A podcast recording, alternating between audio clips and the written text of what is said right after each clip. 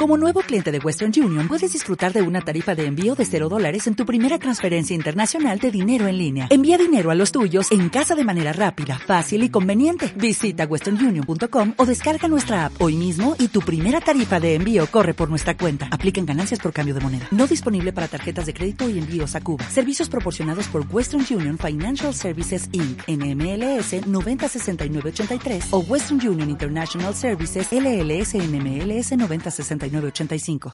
Bienvenidos, queridos oyentes, a una nueva edición de Zascandileando. Doctor Snack, muy buenas.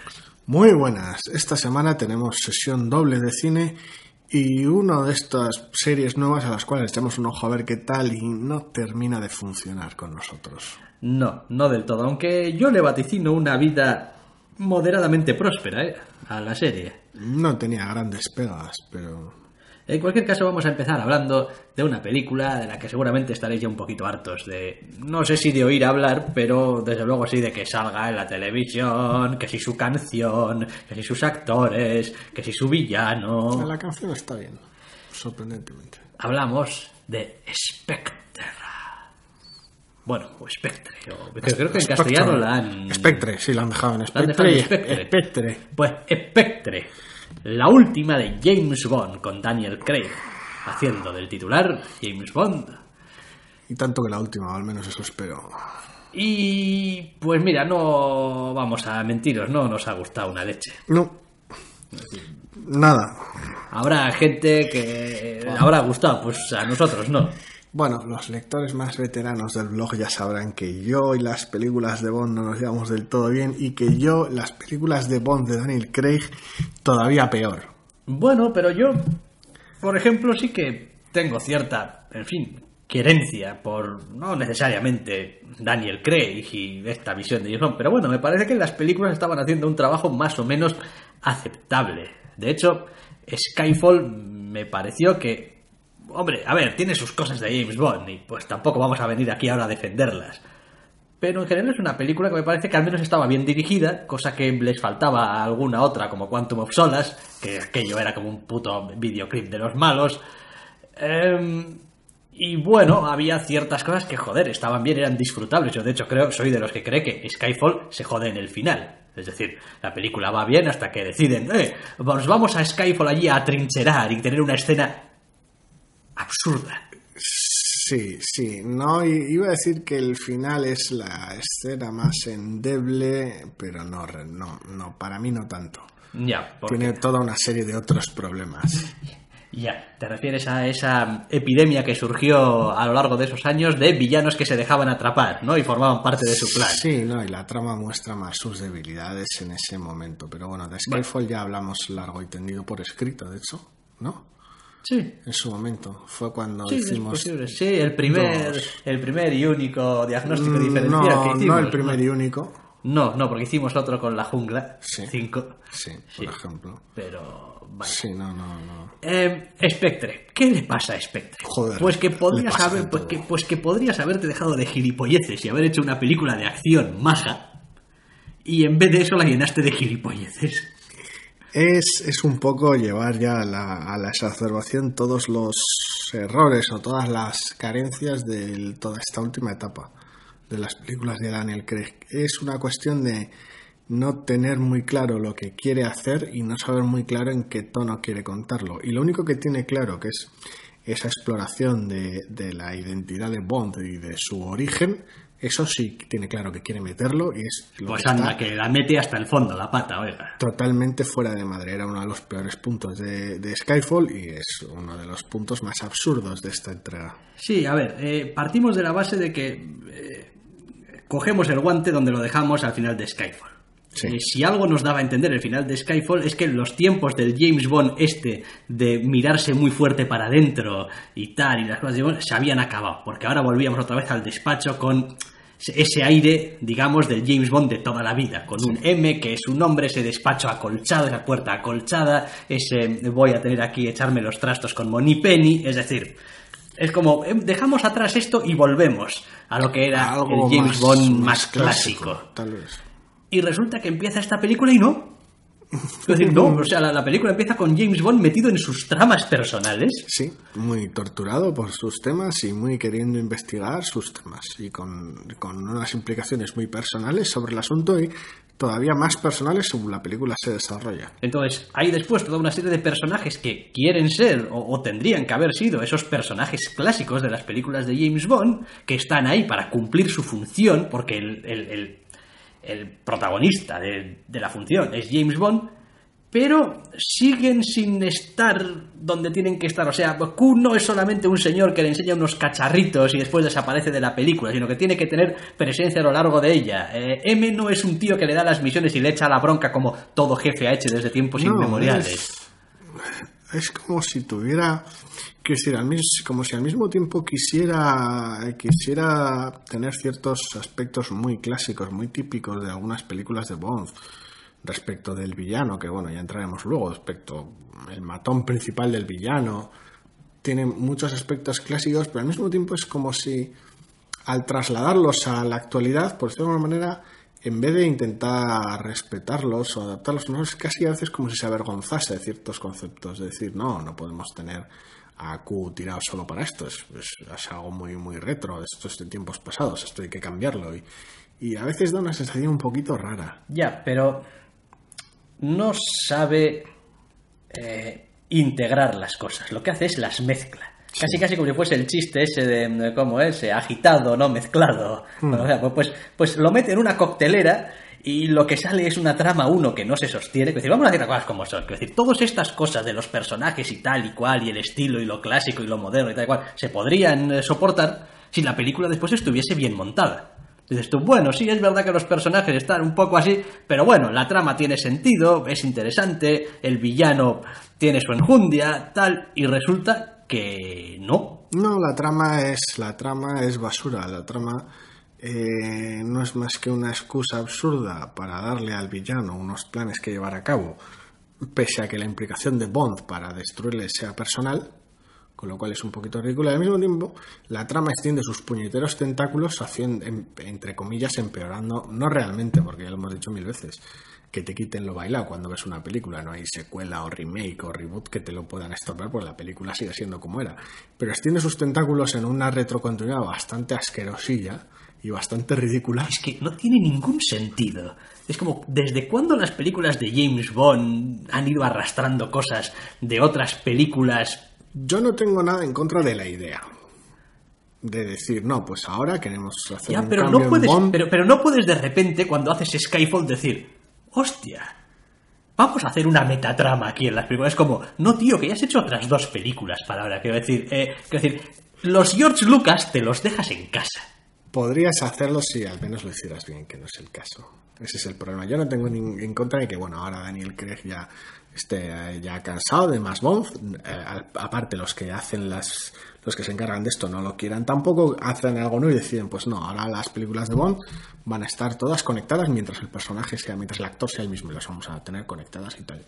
Yo en contra, eh, eh, a priori no me parece buena idea, pero si lo hacen bien, yo no tengo ningún mayor problema con ello. Es decir, bueno, pues es un cambio de estilo muy, muy radical y bueno, pues ellos verán. El problema es que aquí es una ñapa, es una chapuza, es un apaño lo que hacen. A ver, vamos a ir diciendo cosas que uno espera de una película de James Bond y vamos a ir casi casi invariablemente diciendo, y la pifia, por ejemplo. ¿Qué esperas en una película de James Bond? Una película de James- Bond deberá tener alguna persecución. Hombre, para ¿no? empezar tiene que empezar por el principio, por Sí, una para apertura en frío o contundente. Yo he leído de todo acerca de la apertura en frío de eh, esta escena inicial de ¿Sí? James Bond. A mí, personalmente, me importa un huevo lo que digan los demás. ¿A ti no te gustó? A mí no me gustó.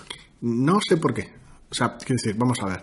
Sí que es un bastante chapucera en cierto aspecto, sobre todo en la segunda mitad. Por decirlo manera. una vez que la acción es rampante, sí que, sí que es bastante chapucera y está bastante desatinada, como no sabiendo muy bien qué grado de espectacularidad o de credibilidad quiere darle. Está como muy en conflicto porque quiere un Bond muy físico, muy cercano, muy creíble eh, falible en algunos aspectos, pero al mismo tiempo quiere acción súper alocada, fast to furious. Y las dos cosas no congenian bien. Aparte, la dirección es cuando está más perdida en toda la escena, hacia el final. Para mí me parece Pero el arranque, el arranque es realmente chulo. Sí, pero es lo que es, es chulo. Sí, Pero no sí, tiene es ninguna bonito, clase es- de contenido. No, no, es plásticamente muy bonito. Es decir, está bien rodado, la cámara sigue un plano secuencia, Pero bueno, tal. eh, Igual es una manera, no sé si adecuada o, o- o clásica, pero es una manera buena de comenzar una... Es decir, que Bond haga algo interesante debería ser la segunda parte de la escena y que lo haga en un lugar interesante debería ser la primera parte de ese tipo de apertura. Tal vez, quiero decir, que esté en un lugar pintoresco, eh, que, que, que mole algún tipo de alocada base del Ártico, ciudad cosmopolita en algún tipo de evento, quiero decir, algo así como decir, Bond está aquí, en este sitio que mola, y ahora vamos a verle hacer algo que mole. Bueno, Yo creo que es igual esa, segunda el- mitad el- donde falla. es- esa segunda mitad falla, obviamente, más. Sí. a partir del momento en el que el plan se va a la mierda, A mí es lo que me incomodó, quiero decir, la, la, la escena empezó muy chula, entra muy bien por los ojos y dices tú, hostia, sí. aquí esto está bien. Eso, el plan Bond fue un poquito ridículo y tal, pero bueno, con sus elementos y tal, muy chulo. Y ahora vamos a verla en acción y a tomar por el culo. es que no me creo la escena. Mira que, a ver, cuidado, hemos visto ahí eso que cada cosa, que madre mía. Pero no me creí nada, pero nada de nada la escena. No sé, es una, es una misión que arranca con una especie como de... O sea, por un lado, con conceptos en conflicto, porque Bond quiere averiguar cosas, pero al mismo tiempo su misión está enfocada prácticamente como un asesinato, más que como averiguar nada, interrogar a nadie. Entonces es, una, es un conflicto un poco raro, ya para empezar. Y después, la, la resolución propiamente de, de la escena Es una mierda. es una mierda. Es decir, nos ofrecen una especie de punto de tensión justo antes del final que la hemos visto mil millones de veces, no ya solo en las películas de James Bond, que la hemos visto en una película de James Bond. Mm, En este caso era otro vehículo, pero lo hemos visto en una película Bueno, sí. Eh, sino- es que, quiero decir, a ver, o sea, en serio, no se os ha ocurrido nada más. No sé, no sé, es una... Si hablábamos no hace demasiado diciendo, no, joder, lo que molan de las películas de James Bond son esas eh, escenas iniciales donde no tienes que explicar una mierda. Sí, hablamos de ello en Entre Cómics, por el cómic de Bond de Warren. Eso es, y todo es súper alocado, todo lo que quieras y ya está, y vale todo.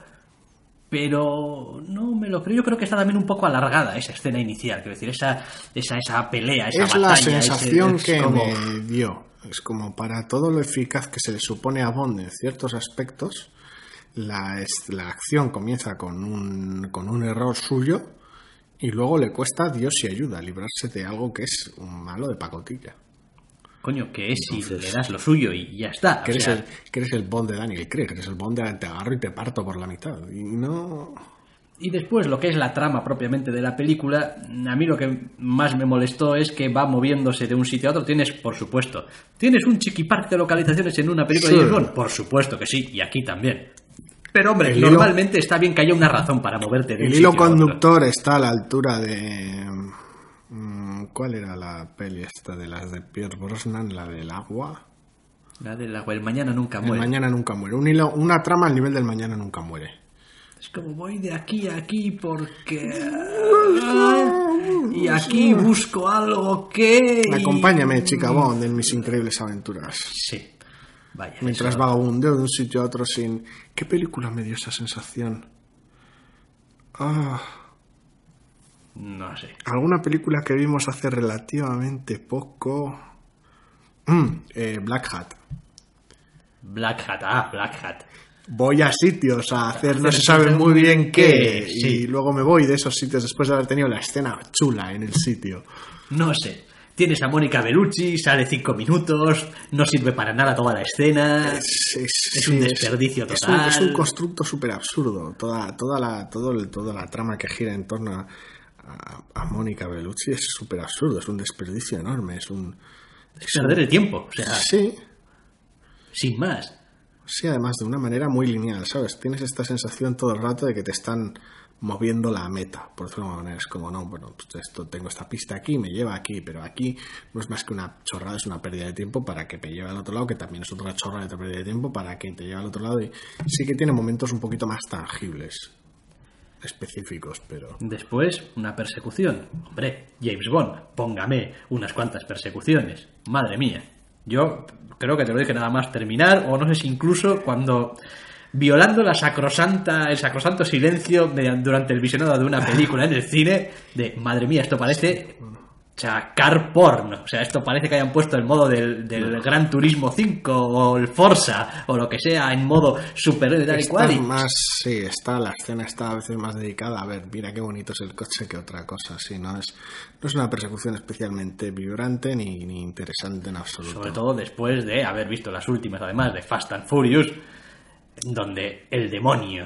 o Sí, sea, porque es bastante comedida, sobre todo estamos hablando más de coches súper potentes con todos los truquetes que le puedas querer añadir, que bueno, eso es otro asunto. Pero no, no, es una persecución súper plana. No digo que tenga que ser una persecución que destruya las leyes de la física por completo, No, no. arrastrando una caja fuerte gigante o atravesando carriles de autopista para saltar encima de un tanque ni nada parecido, porque para eso ya está esa otra saga. Pero sí que podrían hacerlo un poquito más interesante. Y no es interesante ni en la persecución en sí misma, ni los personajes y las apuestas involucradas en esa persecución, que no es más que un, pues, mm, está el sicario que va a pillarte y pues puede conseguirlo o no, ni la localización en sí misma, el uso que se hace de la localización no, Es que no luce. no luce. Es como, pues vale, ok, hemos tenido otra escena para que ahora podamos ir a otro sitio.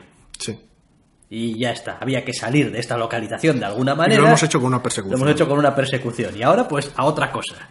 Por el camino conozco a una muchachita, a poder ser más joven que yo. Sí, otro de estos personajes de Bond total y completamente absurdos. Son las cosas que más me carga, posiblemente. Lo artificial y utilitario de las chicas Bond. Pero bueno, entiendo que es, es un cierto artefacto y tal, pero es algo que... Pero no, no digo que cabría revisar, pero que tengan algo de entidad como personaje. Si no puedes tener al, al- al personaje dándole, dándole sartenazos en una escena y acostándose con Bond en la siguiente. Es muy ridículo queda muy forzado. Es como, no, no, Bond, ni se te ocurra. Porque muy mal tuyo. Y en la siguiente escena, pum, en la cama. Y es como, Y después el villano. Todos teníamos grandes esperanzas puestas en el villano por el actor. sí, Que es. Y. el bueno de Christoph Waltz. No tengo grandes pegas con su interpretación del villano. Ya, pero es que las tonterías que le hacen hacer. Pues. Sí, la trama es. La trama es.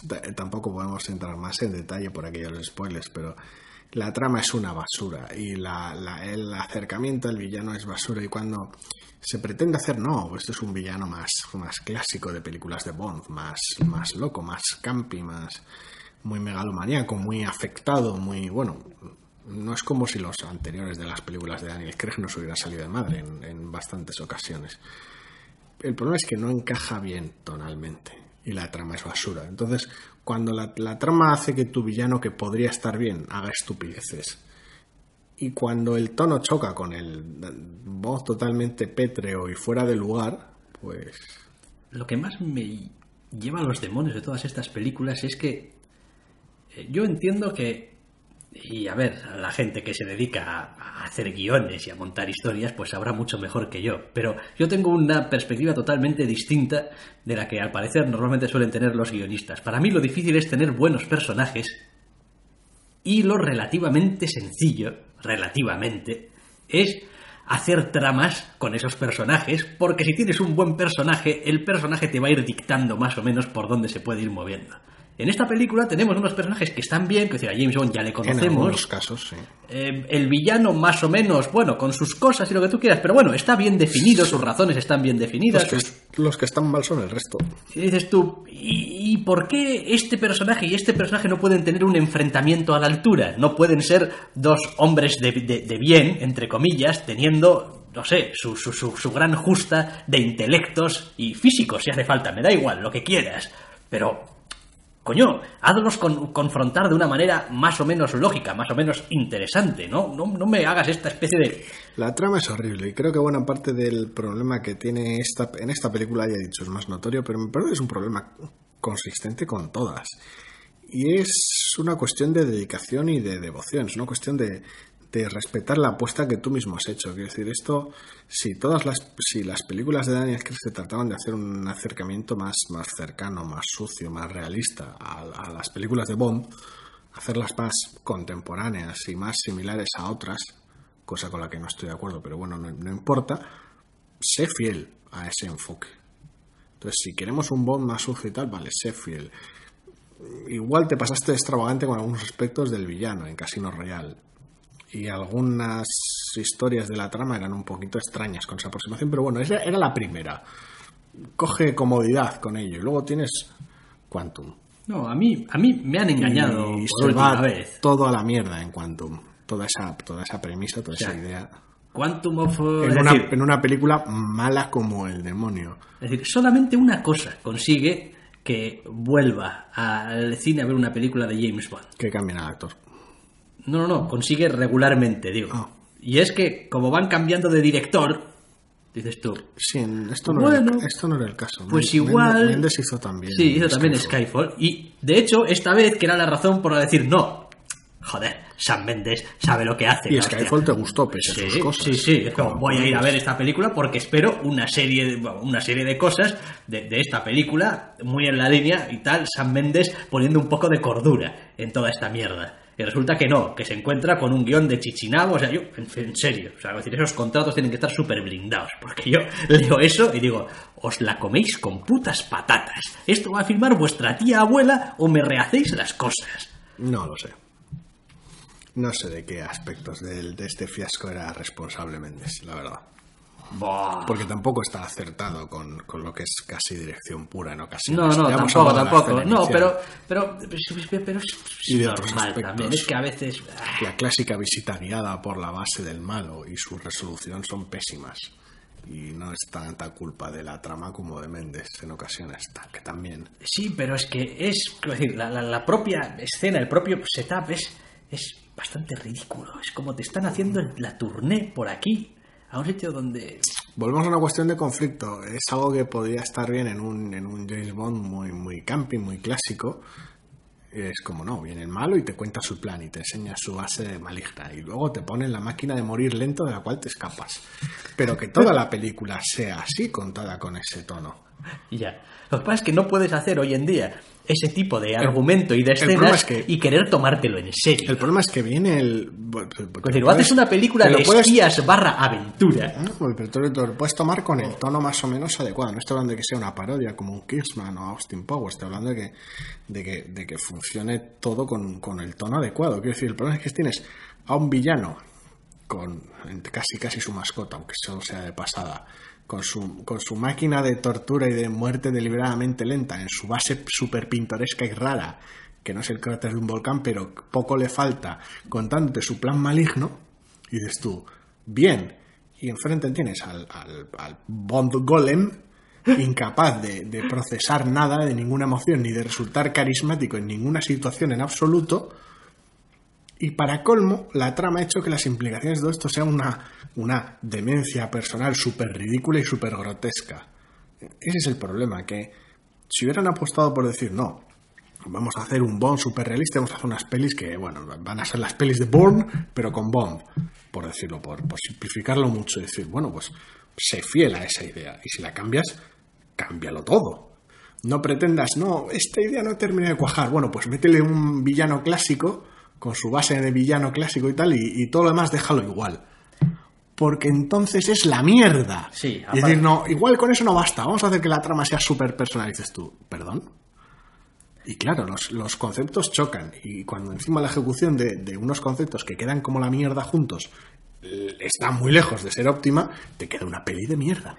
Y además, personajes con dosificador. Bueno, vamos a ver Moneypenny, Moneypenny, Moneypenny, hecho más, Moneypenny, Moneypenny. ¿Cuántos minutos llevamos? ¿15 minutos? No, más, demasiado Money, no más Moneypenny. Eh, si eso, después un poco. eh, ahora un poco. Con Q, un poco. Un poco. eh, No, no más. Si eso que salga al final del. No, tampoco, al final tampoco. Que no salga. Es un personaje ridículo.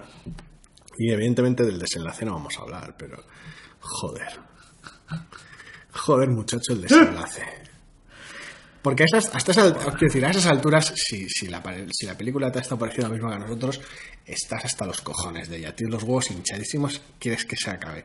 Si encima termina con semejante patada en la boca como termina, bueno, pues, a ver, la única razón por la cual yo no salí del cine hecho un basilisco era porque ya he dicho mil veces que no soy fan de Bond. Sabías a lo no que soy, venía. No soy fan de estas películas de Bond y como que me importaba todo una puta mierda.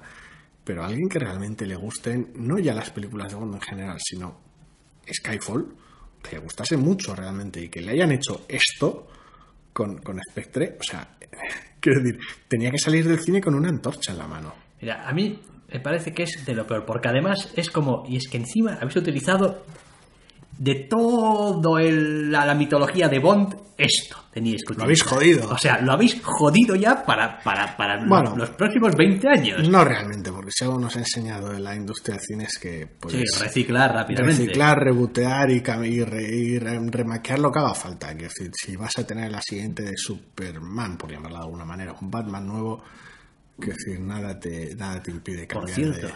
he leído que van a dar luz verde, o que han dado ya luz verde a una nueva película de Van Helsing. Aunque no se ha dicho nada de actores ni de nada. Al parecer va a ir por otra línea, pero nueva película de Van Helsing. Me hace sentir bien y mal al mismo tiempo. Pues, que lo sepas. Pero vaya, que es que... A mí me encantaría haber venido aquí y haber dicho, ¡buah! Qué peliculaza de Bond. Spectre, joder, La ¿cómo, última, la última de las aventuras de Daniel ha redimido el, el desastre de Quantum Italia. Es como que qué bien está hecho, qué bien rodado está, qué bonito, qué, qué, qué vis a vis entre el villano y el, y el protagonista, qué cago en la puta, todas esas cosas que te han ido anunciando en el resto de películas como joder, y, y, y sí, Monipenny tiene un papel porque coño es lo que te está pidiendo la, la saga, que Monipenny tenga un papel en esta película. Sí, porque en entregas anteriores ya había tenido en, en Skyfall. Y además Q en esta película tal, y además todo va y dices, tus hijos, has cogido todas las piezas y las has encajado bien. La No. extravagante idea de que la implicación sea personal consigue funcionar y Eso es. las apuestas de una manera nunca antes vista en una película de Bond. Sí, porque una de las cosas que hace muy mal esta película es que mantiene una, digamos, una, una apuesta personal eh, continua, sin ser tampoco especialmente, sin explicar tampoco demasiado nada, es decir, te, te tienes que Sin- suponer que esto sin- es muy importante Sin para explicitarlo demasiado, sí, porque el personaje es incapaz de transmitir y- emoción alguna. y al mismo tiempo, lo que es la trama general, la gran amenaza, que coño, se supone que tiene que haber una gran amenaza para que el Que la- resto. y la hay. Y, la hay. Es, es como si no importara nada, ni se le da ningún. El problema es que no le importa al protagonista, es decir, las consecuencias de la trama están ahí, pero él está por sus propios motivos, es decir, él está combatiendo al malo por unos motivos totalmente distintos a los cuales al plan del malo. Es que decir, cuando el Sí, malo, no, no, cuando es el que- malo le cuenta el plan, James James Bond- Bond. casi casi podría responderle, me importa una que- mierda, yo estoy aquí por otro tema. Sí, es eso. Es como. mm, es que James Bond Lo cual es bastante curioso porque pese a todo el malo tiene un plan, si no, no sería el malo, sería... Eh, sí, sí, tiene, tiene un plan, pero bueno, eh, también, es un, también es un malo de estos que dices bueno, y si no funciona este plan, tengo otros. Sí, hombre, pues es a lo que me dedico, no es, no es el único plan de malo, ¿no? Antes de esto no era el malo y después de esto dejo de ser el malo, ¿no? Es decir, llevo el- haciendo de malo mucho con mis planes de malo y este es uno de más de mis planes de malo, uno especialmente O ambicioso. sea, no pienso seguir hablando más de esta película, en serio. O sea, que llevamos como media hora casi hablando de esta puta película. O sea, no, no, Es que ha es- pinchado en hueso. Es que es mal, tan, tan mala a tantos niveles. mal, mal. Cojan ya a Idris Elba o que cojan a una mujer para hacer de James Bond. No se que hagan lo que haga falta No, para empezar a pensar en otras cosas. Yo ahí estoy con Warren Ellis. Tiene que ser Idris Elba. Ya, pues la llevas clarinete. Bueno, ya veremos. Clarinete la llevas. Ya veremos. Yo, yo no, yo estoy con Warren. Sí, sí, puedes estar con quien quieras. Me hacer camisetas. Este es un país falta. libre, estate con quien quieras. Pero bueno, a ver, nada, nada, que decir, cambiar un actor, sin una perspectiva realmente interesante, cambiar de actor no les va a servir de nada. No, bueno. claro que no, claro que no. Por eso digo un cambio tan relevante que les haga repensar un poco el, el- el asunto. Sí. Como coger una mujer, por ejemplo. Y dices tú, vale, mm, tendremos que empezar a meter a hombres florero. Pues por mí. ya, bueno. Eh, de todas maneras, la película tampoco es que sea aburrida. Digo, por si alguien está quedando la duda. de, bueno, hombre, No porque se mantiene en movimiento, aunque sea con tonterías y con artificios, la película se mantiene en movimiento y no se hace especialmente larga ni aburrida. Es, Pero- es estúpida, pero es dinámica. pero vaya, que si os la, si os la ahorráis, tampoco perdéis mucho. No, Las cosas como son. no. Porque esas dos horas y pico luego no te las devuelve nadie. Decepción. Ahora, a otra cosa, ya, ya vendrán tiempos mejores. Joder, el veneno que voy a echar como la de Star Wars sea mala. Pero para eso todavía falta. Sí. Bueno, vamos a hablar de otra película que también hemos visto esta semana. Esta no es ni muchísimo menos un estreno cinematográfico en el cine, vaya, que hayamos visto en el cine, pero es una película a la que teníamos ciertas ganas. Por aquello, más que nada, de la cierta confianza que tenemos en Pixar, mm, aunque esto es un poco como los Windows, una sí, una no, una sí, una no. Confianza. Bueno, sí, sí, nuestra, nuestra confianza, nuestro grado de confianza con Disney son muy así. Con Disney y Pixar son muy así, muy, muy intermitentes. Claro, pues una sí y una no y tal, pero bueno, ya tocaba, ¿no? Del revés. Ahora, como, ahora que toca una de coches, va, pues esta me la salto. Esta, esta me la salto. Y esta una de aviones, me la salto también. Pero del revés, eh, una película que por cierto en su momento tuvo críticas buenísimas, Sí. eh, pues ya la hemos visto. Y Sí, eh, había cierto, en su momento había cierto hype con ello. Era como, no, Pixar a tope. ha vuelto y tal, Pixar vida. ha vuelto, el- el- la, la Pixar de Wally, la Pixar de Up, la Pixar de Toy Story, aunque nunca entendí muy bien qué es lo que le ven a Toy Story, pero No, no, no. ha vuelto y tal. No me voy a, quiero decir, ya me he metido bastante con la saga Bond, no me voy a meter con la saga Toy Story ahora. Eh, bueno, pues del revés está bien, del revés se puede ver, ¿eh? del revés es una película Es una película realmente buena. Está, Con fundamento. Está, está- está bien, es interesante. Los, los personajes molan. Quiero decir, toda esta idea de, de, da- de- de antropomorfizar las distintas emociones de la cabeza de una, de una chavala están, están bien. La idea funciona. No es súper original, pero encaja muy bien. El ritmo es formidable. Pero Vale, sí. Pero, es decir, hemos hecho muchas cosas buenas. Sí. También le pasan otras cositas. Mi principal pega con las películas de Pixar es que cuando las veo hay determinados momentos en los que siento que están jugueteando conmigo. Es decir, saben que hay mecanismos narrativos, maneras de contar o ciertas cosas que pueden contar y saben contar eh, bien, que saben que te van a resultar o simpáticas o emocionantes o y en ese sentido a veces me, viendo esta película me sentí un poquito manipulado. Es un poquito artificiosa en algunos casos, porque también es predecible. Entonces es como, jo, y ahora viene esta escena y tal de, de- de decir, jo, esta, todos vosotros queréis que me rompa por dentro, ¿no, cabrones?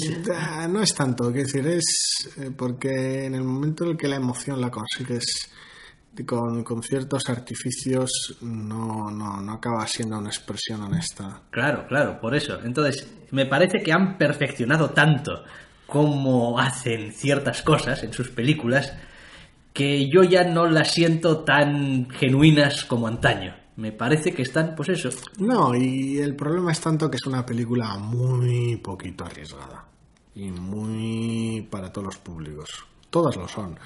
Pero esta, por ejemplo, carece de, carece de ambición alguna.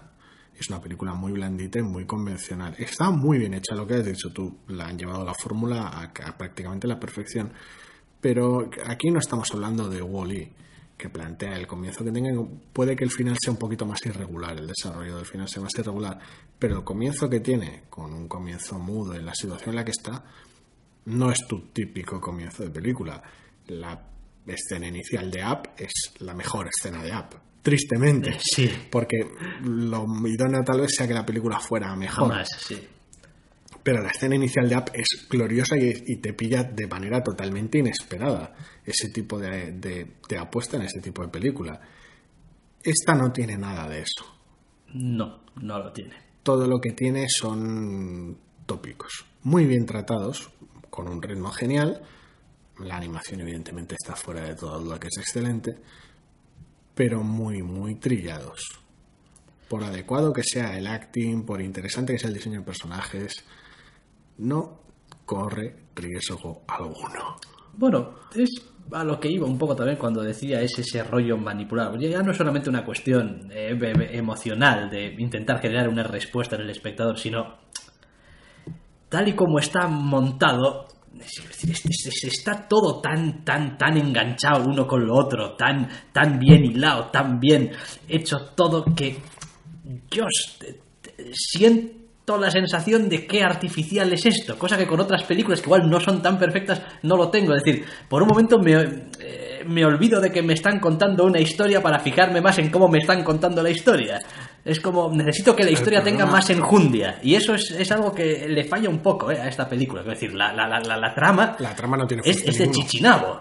O sea, La trama no es más que un... es dar vueltas y dar vueltas y dar vueltas hasta llegar al final. Y marear la puñetera perdida. La trama, la trama en este caso es una de las tramas más débiles que ha habido recientemente. Es posible que hasta Cars, y mira que es mala la cabrona, No la he visto, así que ni tenga puta un, idea. tenga un, tenga su, su- el pretexto que tiene por trama tenga más, más entereza que, que en este caso, porque aquí, quiero decir, no, no tiene realmente una trama, tiene la premisa. Es como no, eh, y dentro de la cabeza de la gente es su propio mundo y vamos a crear manifestaciones físicas de todo, ya sea en forma de personajes o de lugares, de todos los funcionamientos internos de la cabeza de una persona. Muy bien, esa es la premisa y tu, tu- tu dirección.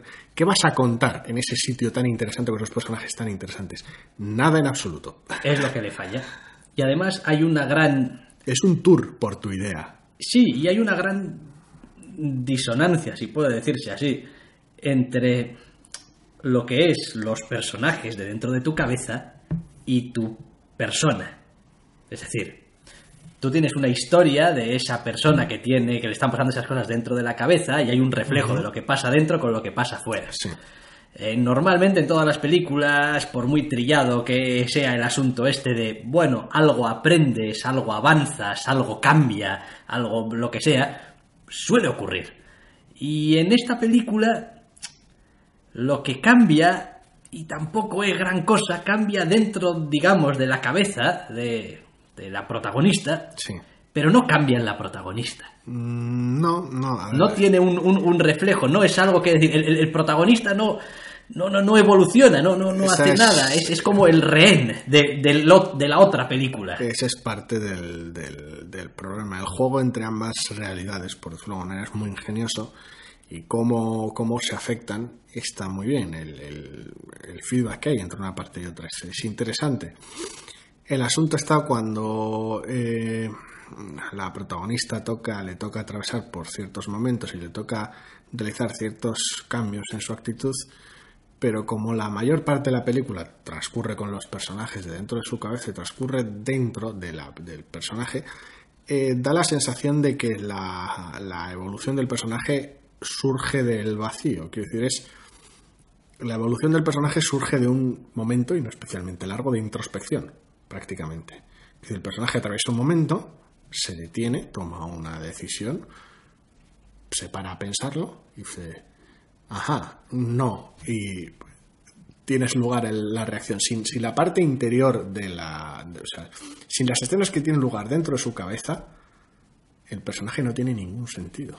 Sí, y después el personaje, claro, se siente muy. o yo como espectador al menos la sentí como una auténtica rehén de eso que estaba pasando De la de trama. la cabeza, de la Sí. trama. Es como es que estás atrapada en esta situación porque la película está mareándote la puta perdiz hasta que, claro, porque esto no, hasta el final no puede resolverse el problema, porque si no se acaba la película. Sí, porque el problema es que le has dado la vuelta al, al concepto con la trama. Como lo que te interesa contar y lo que te funciona contar es la parte interior, es la parte que mueve la trama. Entonces, las manifestaciones dejan de ser el- representaciones de lo que te pasa a ti en la cabeza y pasan a ser el motor de, de toda la trama externa. Entonces, eh, termina siendo, a ver, no, no exactamente inconsistente, pero sí genera esa disonancia, ese desinterés por, la, por el personaje. Los demás, pues sí que hay algo con lo que siempre suelo acabar bastante contento en las películas de Pixar y es que a pesar de todo, de todas las compañías y mm, eh, empresas y lo que quieras que hacen películas de animación y introducen sentido del humor y tal y cual, yo a pesar de todo sigo conectando mejor con los chistes de estos días. El equilibrio suele estar muy bien. Esta es una de las partes que siguen teniendo, como has dicho, muy bien medidas, pero no se notan tampoco demasiado artificiales. En este caso tal vez un poquito más por los motivos ya mencionados, pero sí que el humor está muy bien medido.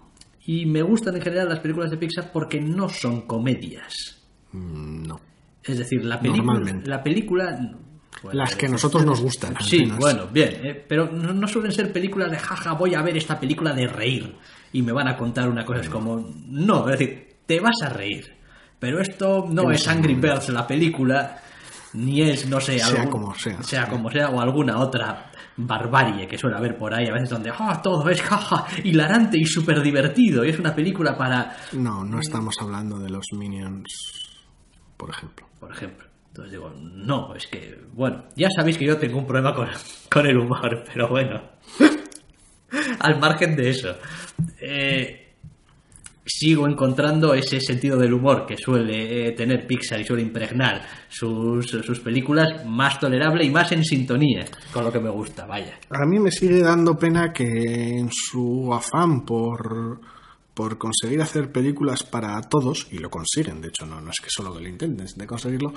es que cuando ablandan demasiado la idea para hacerla tolerable, acaban haciendo películas para nadie. Y ese es parte del problema, que eh, Inside Out es una película que habrá muy poquita gente a la que no le guste, pero no creo que acabe siendo una de las películas favoritas de nadie en absoluto. Porque es muy genérica en muchos aspectos. Sí, es muy genérica Y es el riesgo que corres con este tipo de aproximaciones. y además de genérica, por no sé, igual te refieres con la palabra genérica también a esto, ¿eh? Pero todos los personajes son, son, son jodidos arquetipos con patas, Sí, en este caso tiene sentido. Pero sí. pero eh, no ya solamente en, en su comportamiento, es que ya casi casi hasta en el aspecto. O sea, quiero decir, a ver, ¿por qué alegría tiene que ser como una pizpireta señorita y tristeza un- una gordita bajita? Visualmente pega bien con, la, con el acting del personaje. Porque uno no va a parar quieto en todo momento y el otro va a estar muy fardo en muchas ocasiones. Visualmente pega mucho mejor. Pero siguen, siguen siendo unas elecciones Igual que los- arbitrarias los, a veces. niveles, los niveles de expresión facial de miedo, de asco, quiero decir, los ciertos gestos van acorde, es parte del plan completo, es el todo está en función de, de esa idea. Tiene que transmitir con todo, tiene que transmitir la idea central del personaje y a veces en ocasiones la única idea que tiene el personaje. Sí, y a veces a base de eh, lugar común. Ya, a ver, ese, pero ese es el asunto, es que no, no hay riesgo ninguno. A mí me da mucho...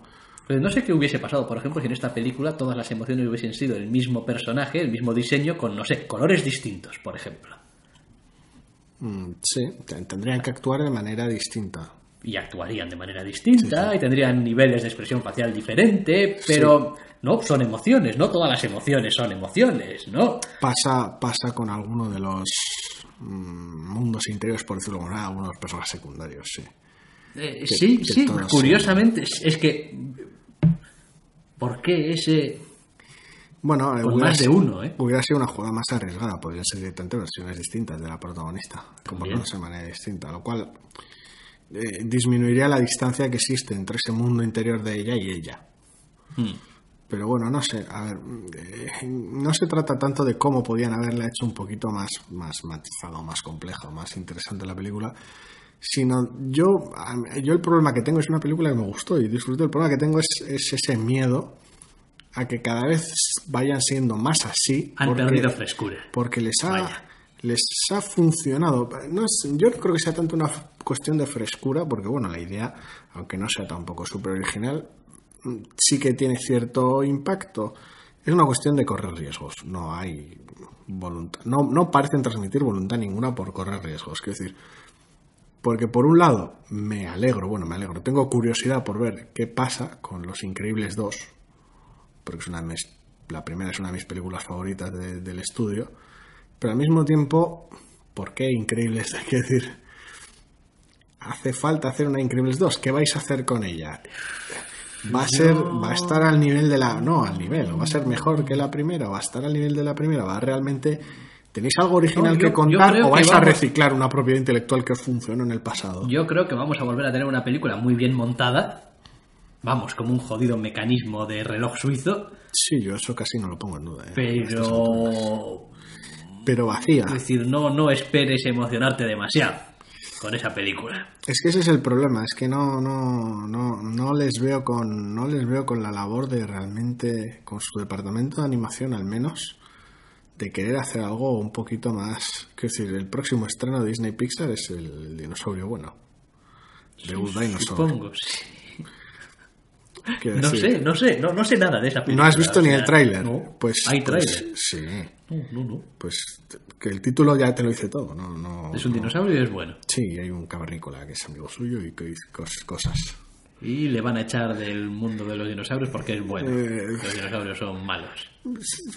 Oh. Se llevan bien, una, es una película sobre qué bonita es la amistad entre un cavernícola chiquitín y un dinosaurio chiquitín. y- Ajá. Ajá. Y al final el dinosaurio será grande porque irá creciendo y el... No sé, se darán cuenta que pertenecen a mundos distintos y no sé, no, tengo ni idea, pero ya el título dice todo lo que realmente va de la película, ¿no? Es una película con menos matiz, o parece ser una película, que cuando la veamos, si es que la vemos, ya veremos qué pasa, pero es una película con menos matices que la hostia, en su tráiler al menos. Y el miedo que me da es ese, que decir, bueno, saben lo que les funciona y lo saben ejecutar de manera brillante, y el problema es que, que acabe siendo Disney Pixar eh, el estudio que hace la misma película con distintos aspectos.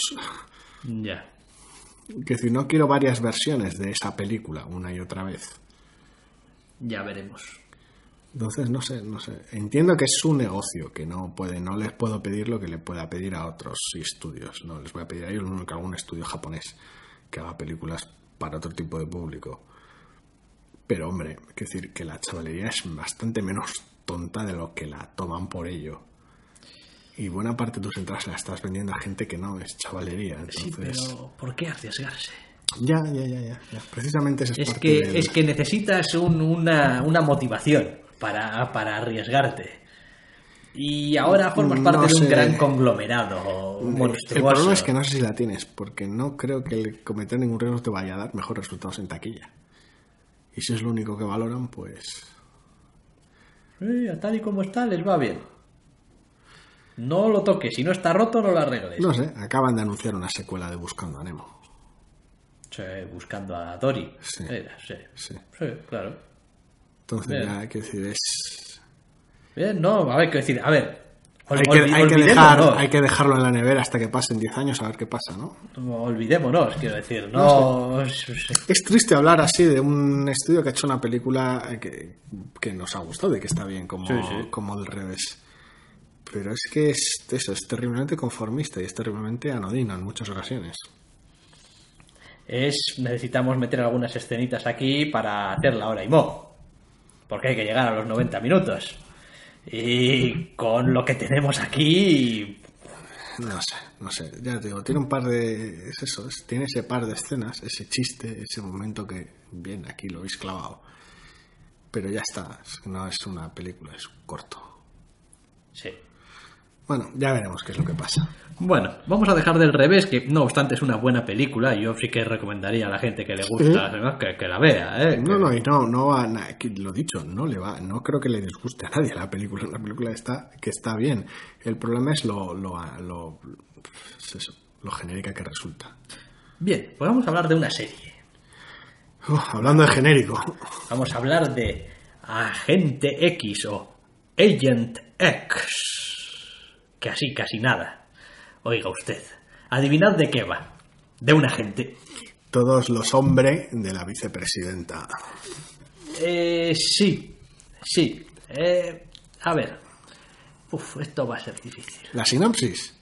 No, la sinopsis es muy sencilla. Eh, nombran a Sharon Stone, vicepresidente de los Estados Unidos, después de las elecciones, que paso se lo ha ganado, y descubre que entre los grandes secretos del gobierno estadounidense existe el hecho de que la vicepresidencia tiene derecho a un agente secreto específico para las tareas de las cuales el presidente no debe enterarse. Y dices tú, ¿cómo es esto diferente Así. de cualquier otra clase de agente secreto que puede tener a su disposición? Pues porque como esto es América, pues viene en la Constitución de verdad. En la de no verdad, esa. una que en la de verdad, un- un, un una- artículo una- extra, una, una sección extra en un artículo que dice que, Que el vicepresidente tiene derecho a un agente. que él luchará de contra los enemigos y tal, internos y, Y extranjeros, extranjeros, y tal y cual y no sé qué, y ahí es donde entra nuestro... Todo esto dirigido desde la mazmorra secreta de la vicepresidenta, claro. Claro, claro. Introduciendo una llave en tal cual, y puerta y tal, Sí, incluido, sí. incluido tu agente y su mayordomo. Sí, sí. Es el Batman de la presidenta, de la vicepresidenta y el Alfred de la vicepresidenta. Exacto. Todo esto con este aire, este aire muy National Treasure, muy la búsqueda. Sí, Los títulos de las películas de Nicolas Cage en castellano está esta gana de darle, de darle como cierta pompa y cierto misterio a la casi es que no es ni historia, a la casi mitología americana. Sí, que por otra parte es un poco absurdo porque después no puede ser más pedestre el trabajo del tío. Sí, además el recorrido histórico de Estados Unidos como nación pues tiene la longevidad que tiene, lo cual es eh, ocultar misterios en el pasado a veces parece un poquito ridículo, pero bueno. Es como, oiga, que saco una pala, empiezo a escarbar y para cuando me he dado cuenta ya estoy más abajo de cuando existíais, o sea... Pero bueno. Eh, vale. Sí, a ver, el problema no es ese, el problema es que si tienes una serie de, de el agente secreto de la vicepresidenta y es todo lo que va a ser, no hay necesidad de vestirlo con todo este asunto de no, esto es una tradición desde la Constitución y tal igual. Y si vas a darle esa relevancia histórica, haz que sirva para algo. Asumo que tendrá su papel a lo largo de la temporada. En este piloto, o en este primer capítulo, desde luego, no lo tiene. No sé, no sé, no sé. Es una razón para que ese señor sea, vamos, el, el último de una larga estirpe de grandes servidores de la Bueno, nación. Igual hubiera sido más gracioso contar con, con distintos capítulos en distintos momentos de la historia estadounidense con distintos actores. Sí, ya, claro. Y pensar la serie bien y dedicarle dinero. Hubiera y sido tal, divertido y dices. tal ahí. El problema de la serie principalmente es que pues tiene un tufillo a más de lo mismo de estoy aquí porque me pagan por esto y Sí, es una serie de agente secreto muy, muy del montón, no, que no tiene ninguna sorpresa a nivel de trama, a nivel de... no, no hay ninguna interpretación súper destacable.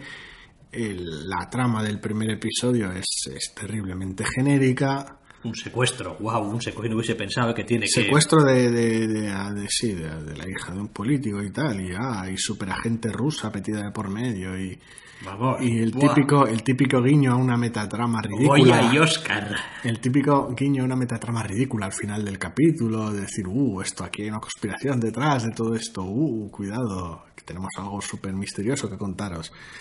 Uf, y todo, todo ello, lo he dicho, apesta a serie genérica del montón. Es gracioso porque a pesar de todo tampoco me transmitió esa sensación que he tenido otras veces de, bueno, esto no es que sea genérico, es que esto es malo.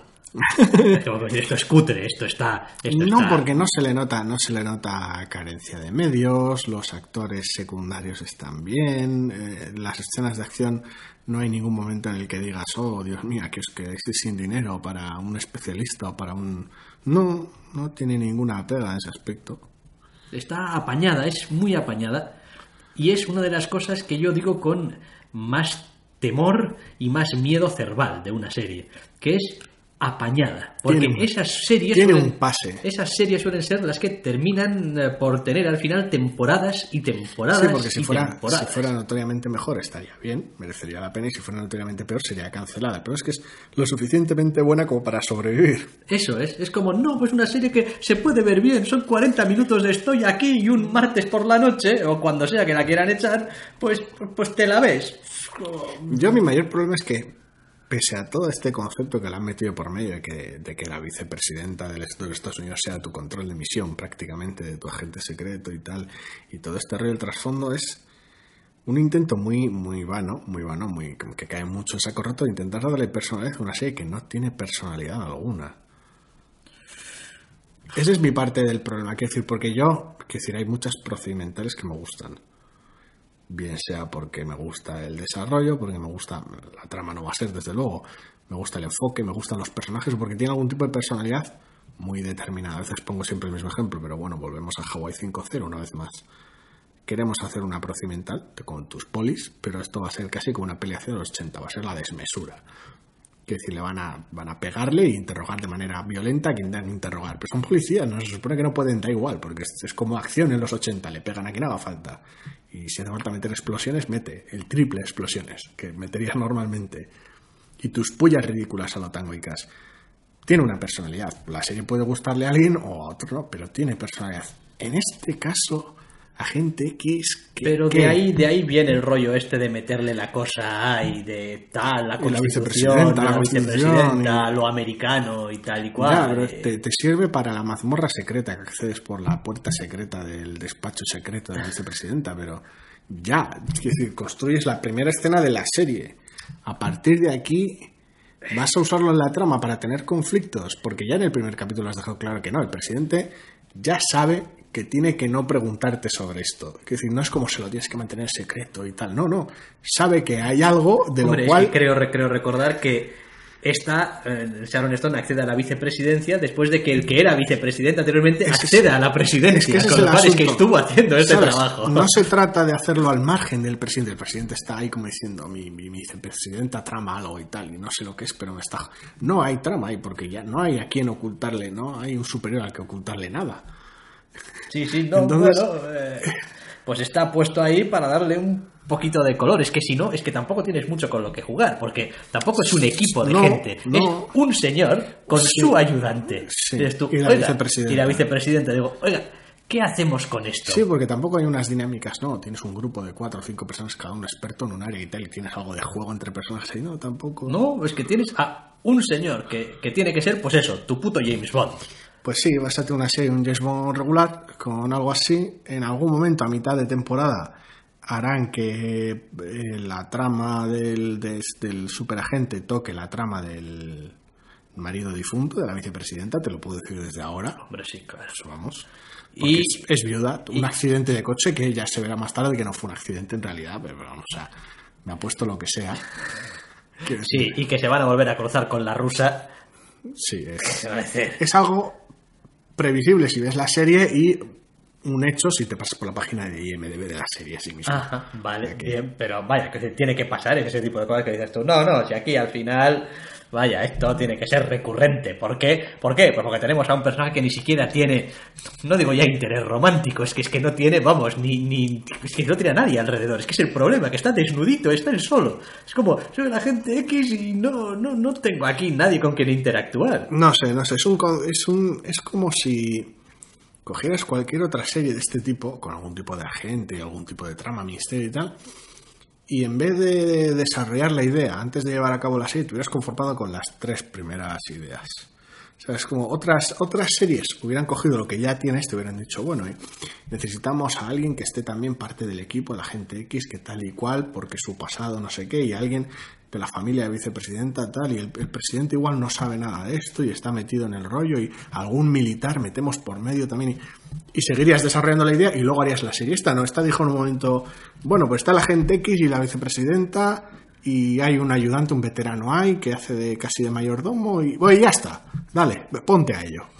Sí, Pues es como si la serie se hubiera hecho casi casi con los elementos mínimos. Sí, sí, no, probablemente la serie va a ir incorporando elementos conforme vaya pasando necesariamente. Quiero decir, el propio paso de los capítulos van a obligarles casi casi Yo a ir no- incorporando sé, no sé, cosas. no sé, queda- pero, pero suena, pero queda muy desnudita. Sí, terriblemente desangelada. Es una cosa muy, no, no, no, muy, muy triste, muy, y no, no tiene nada que destaque. Entonces, Bueno, tampoco va a desagradar a nadie, porque no tiene nada para desagradar. no, pero es que hay otras opciones para eso. Creo que ya, ya hay, hay, vamos, opciones ya aprobadas de capítulos realmente de series procedimentales que lo clásico, haces un zapping en la tele si tienes costumbre de ello y te puedes quedar a verlas, porque al menos el capítulo es más interesante lo que puede ofrecer esto. Que si un- nadie necesita saber la trama de un CSI. Hombre, a ver, el, pro- problema básico también que, que tiene es que la existencia, la existencia de este agente Sí. secreto y una maniobra muy típica de cualquier serie, de cualquier historia, sería decir, bueno, este es el agente secreto que hace las cosas de la vicepresidenta y tal y cual, pero bueno, en realidad, en realidad hay otra organización, otros tíos, un, un antiguo que tenía tu puesto que ahora es malo y tal y cual, algo que se oponga un poco a eso, algo que puedas ponerlo un poco para equilibrarlo un poco, porque si no es un fulano yendo de misión cada semana a una misión distinta sin Es que, es que es como si hubieras matado a todo el reparto de 24 menos a tres personas. Y ni siquiera puedes decir, no, pero el, el agente este es la hostia. Esta gente no falla nunca. Porque ya se dan porcentajes en el primer capítulo. Dicen, oye, oye, esta misión que vamos a intentar, ¿qué porcentaje de éxito tienes en misiones similares? Y dicen, un Muy bajo. Un 25%. Y no es nada espectacularmente súper complicado, ¿eh? No. Visual ni visualmente, ¿no? Entonces dices tú, bueno, oiga, es que entonces si tampoco eres especialmente bueno en esto, quiero decir, ¿dónde está la gracia aquí? En que se te puede morir la gente por el camino. Quiero decir, coges 24 y matas a todos los personajes menos a 3, que son los que cuenta, con los que cuenta esta serie, y aún así tienes muchísimos más matices que, que, es que no... no- Sí, dejas al, al jefe de la UAT Y No, a- no, directamente. O sea, tienes a tu presidente Palmer, a, a Jack y a, y a Chloe. Y aún así Que conste que algunas temporadas de las últimas de 24 se han hecho se con han poco hecho, más. se han hecho ¿eh? con, con realmente poco. Y aún así, solo por, por formas, formato y por porque Kiefer Sutherland, tienes una serie mm, bastante más completa que esta. Hmm. Sí, sí, da una sensación terriblemente de. Bueno, pero es, que. y esto es todo. Sí, esto es todo, o sea. El, el típico el típico pitch, ¿no? A ver, hazme aquí el, el pitch de la serie, lo que Sí, decías tu, tú. tu de- elevator pitch. tu sí. elevator pitch, y es como. Joder, pues te han sobrado, vamos al, vamos al sexto y te han sobrado cuatro pisos. Eso, eso es como no, no, es- y eso es todo y tal. El asunto es ese, es que no, no. que si Sin embargo, me cae simpático el actor principal. Sí, pero a ver, el asunto está en que si, si realmente lo que quieres es una serie que tenga poca complejidad, que se pueda seguir viendo episodios sueltos para esos tiempos, al menos haz que el episodio sea interesante. Es decir, las otras procedimentales o manejan personajes relativamente carismáticos que resuelven el caso si son policiales de alguna manera medianamente interesante, o en el caso normalmente de CSI, manejan varios casos a la vez, varias tramas al mismo tiempo que mueven de manera dinámica, de una forma que tienen ya muy estudiado y lo mantienen más o menos ágil e interesante, aunque veas un capítulo de cada temporada. Esta no tiene nada. Es un primer capítulo también. Tampoco se puede ser excesivamente. eh, Ya, no, pero es que apunta maneras y las maneras que apunta son me. Las maneras que apunta son de. es, eh, Bueno, estoy en una isla desierta y no tengo otra cosa más que ver. Me voy a tostar al sol o me veo esto. Bueno, Tostar al sol, dices. ya veremos. Suena interesante. ¿eh? Ya veremos. Es que llevo seis horas tostándome al sol. Estoy ya un poco hasta la polla de Bueno, estar al pues sol. te das la vuelta y por la espalda. Te vas por unos cocos o entrenas un mono, tío, en serio, no. No. Lo que haga falta, ¿no? Lo que lo que haga falta. Bueno, pues eh, ponemos punto y final. Ya al zascandileando de esta semana con estos últimos pensamientos más bien absurdos acerca de Agente X, para que vamos a decir lo que no es. O sea, es decir, Si es absurdo, es absurdo. Es absurdo, es absurdo. Y quiero decir, estos últimos minutos son los minutos de la basura. Son los minutos ya del todo vale. Sí, más o menos como medio capítulo de Agente X. Aproximadamente. Bueno, pues lo dicho, ponemos punto y final ya al zascandileando. Y como siempre, podréis escucharnos, si así lo queréis, la semana que viene. Hasta la semana que ¿Te preocupas por tu familia? Entonces, ¿por qué darles solo huevos ordinarios cuando pueden disfrutar de lo mejor? Eggland's Best, los únicos huevos con ese delicioso sabor fresco de granja, además de la mejor nutrición, como 6 veces más vitamina D, 10 veces más vitamina E y 25% menos de grasa saturada que los huevos regulares, además de muchos otros nutrientes importantes. Así que, dales los mejores huevos. Eggland's Best, mejor sabor, mejor nutrición, mejores huevos.